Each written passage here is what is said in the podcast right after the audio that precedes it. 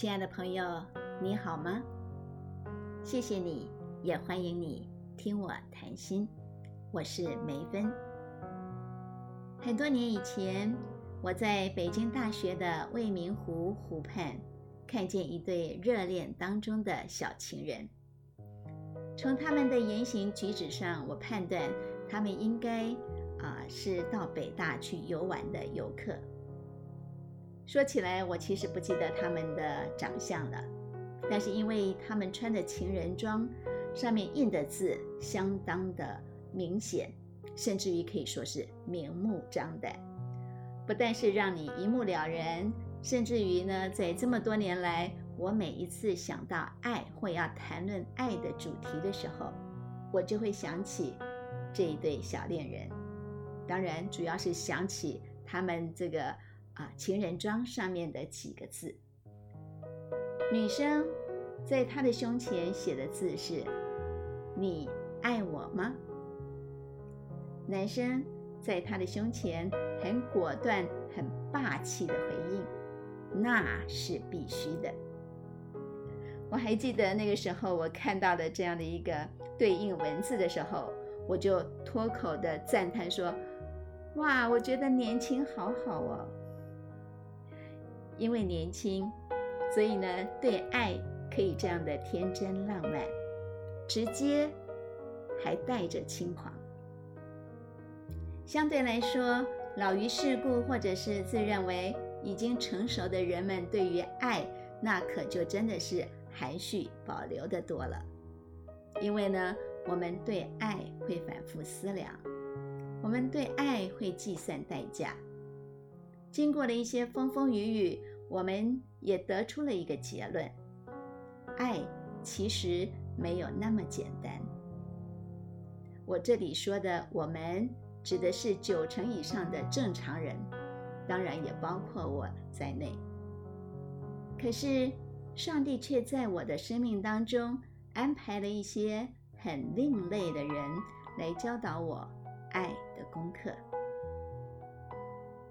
我在北京大学认识一位正性的讲座教授，他呢是一个很热爱中华文化的韩裔加拿大人。我因为选修了他的一门课程，所以我们从师生般的情谊啊。慢慢的就变为好朋友了。每一次我跟先生到北京呢，总是要跟他还有他那位娴熟美丽的妻子，啊，吃个饭聊一聊。有一次，当我们约吃饭的时候，他很犹疑的问我们说，他是不是可以带一个孩子来呢？那当然是没有问题的，我们满口答应。等到见面的时候，看到他身上挂了一个小男孩，对我用“挂”这个“孩”这个字，因为那个小男孩呢，就像树踏环抱一棵大树那样的挂在郑教授的脖子上。我们的脸上应该是非常的诧异，而那个男孩的眼中带着惊恐。郑教授夫妻的嘴角却只有淡淡的笑容。我想，我那满脸的惊叹号跟问号，一定是很清楚的写在脸上。郑教授呢，却一直带着笑容说：“我们先吃饭吧，我们先吃饭吧，我要点点好吃的给我的宝贝吃。”就这样，在我们很刻意营造的那种轻松自在的氛围当中。这个小男孩慢慢的就卸下心防。吃到一半的时候，孩子要上厕所，郑夫人就抱着孩子出去了。这个时候，郑教授才开始解答我们的疑惑。他先是很抱歉说啊，没有事先跟我们说清楚他领养了这个孩子的啊来龙去脉。但是呢，他想，反正不管到任何地方，他现在都是带着这个孩子，所以就直接带来跟我们相见再说吧。但是呢，也因为这个孩子很成熟，所以他会尽量的避免在孩子的面前谈论关于他的过去。这孩子有几岁了呢？我这样问，因为在我看来，这个孩子最多大概周岁吧，个子好小。我的儿子恐怕八个月大的时候都会比他还要个头大得多。郑教授说，孩子应该有三岁多了。哇，那这真是一个营养极度不良的孩子。郑教授说，这个孩子的命运很坎坷，他生下来就有先天性的心脏病。你们看到他的嘴唇、眼眶。都是黑的。他的父母应该是很穷，没有能力让他看病，而且医生说这个病是看不好的。每天他的心脏说停就停了。在乡下，这种随时可能夭折的孩子是没有人要的，所以他的爸爸把他放到山里头去，想说让野兽叼走吧。没想到隔了一夜，竟然没有任何的野兽来吃它。后来又把它放到马路上去，想让车子压它。一天下来，所有的车子都闪着他。这个爸爸没辙了，就搭了老远的车子，把孩子给抱到北京的孤儿院，偷偷的放在院门口，只写下了孩子的经历。但是没有留下任何的地址跟姓名。就这样，这个孩子在孤儿院里头苟延残喘了两三年的时间。前不久，我和我的太太去拜访这家孤儿院，知道了这个孩子的经历，所以我们就把他领回来照顾了。就这样，是的，就这样。我说：“如果你想要领养孩子，为什么你不去领养一一个啊健康一点的呢？毕竟这个孩子，照你说的，有可能随时就走了。”我认为我问了一个很符合逻辑的问题，可是我却得到了一个让我的理性觉得很羞愧的答案。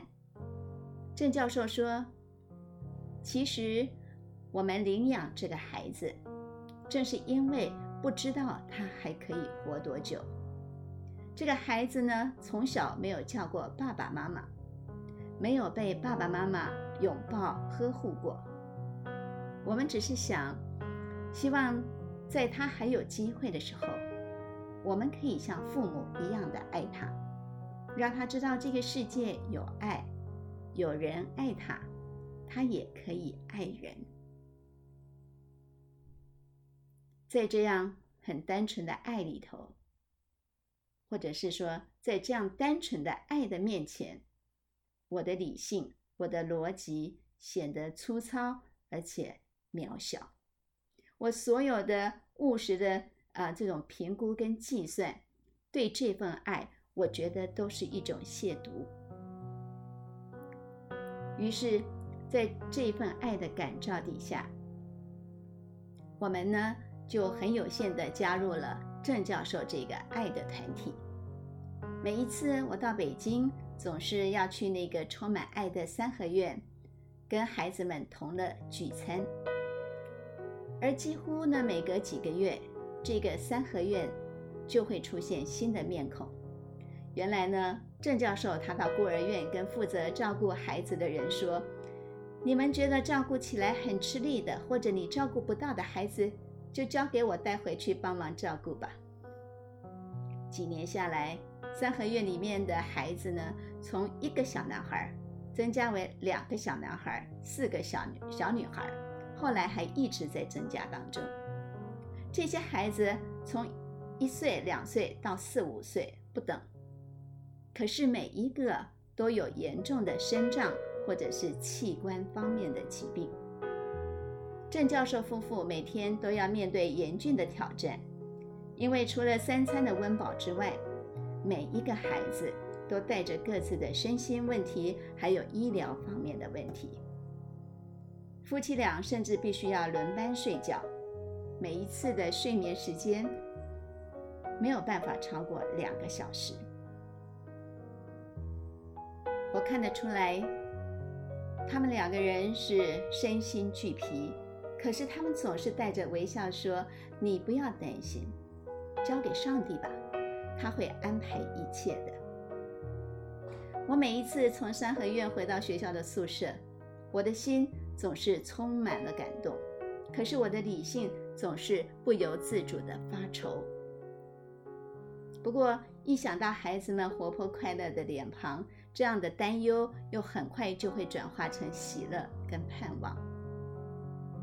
三合院里面的老大，就是那个医生说不知道有多少个明天的那个男孩。他的脸色逐渐的红润了起来，他的身体也强健起来了。在那个地方，他俨然已经是一个小管家。如果你是第一次来到这个爱的三合院，他会告诉你说：“不要怕，上帝爱你，我也爱你哦。”我常常在想，必须要有多么丰沛、强健的。爱的能量去浇灌，才有办法让一个个受伤惊恐的心灵，像这样长出自信跟喜乐。在这边的孩子，他们不会问说“你爱我吗”，而是会很直接的告诉每一个人“我爱你”。他们的爱就是这样单纯而直接。亲爱的朋友。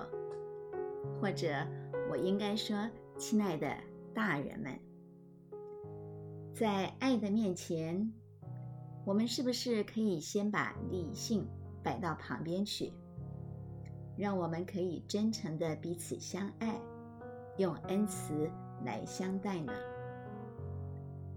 或许只有这样子，我们才能够看到有力量去爱人。能够被爱的能量充满，是多么美好的一件事情。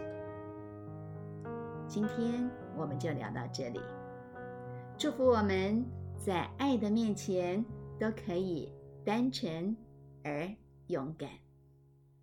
我们下期再会喽。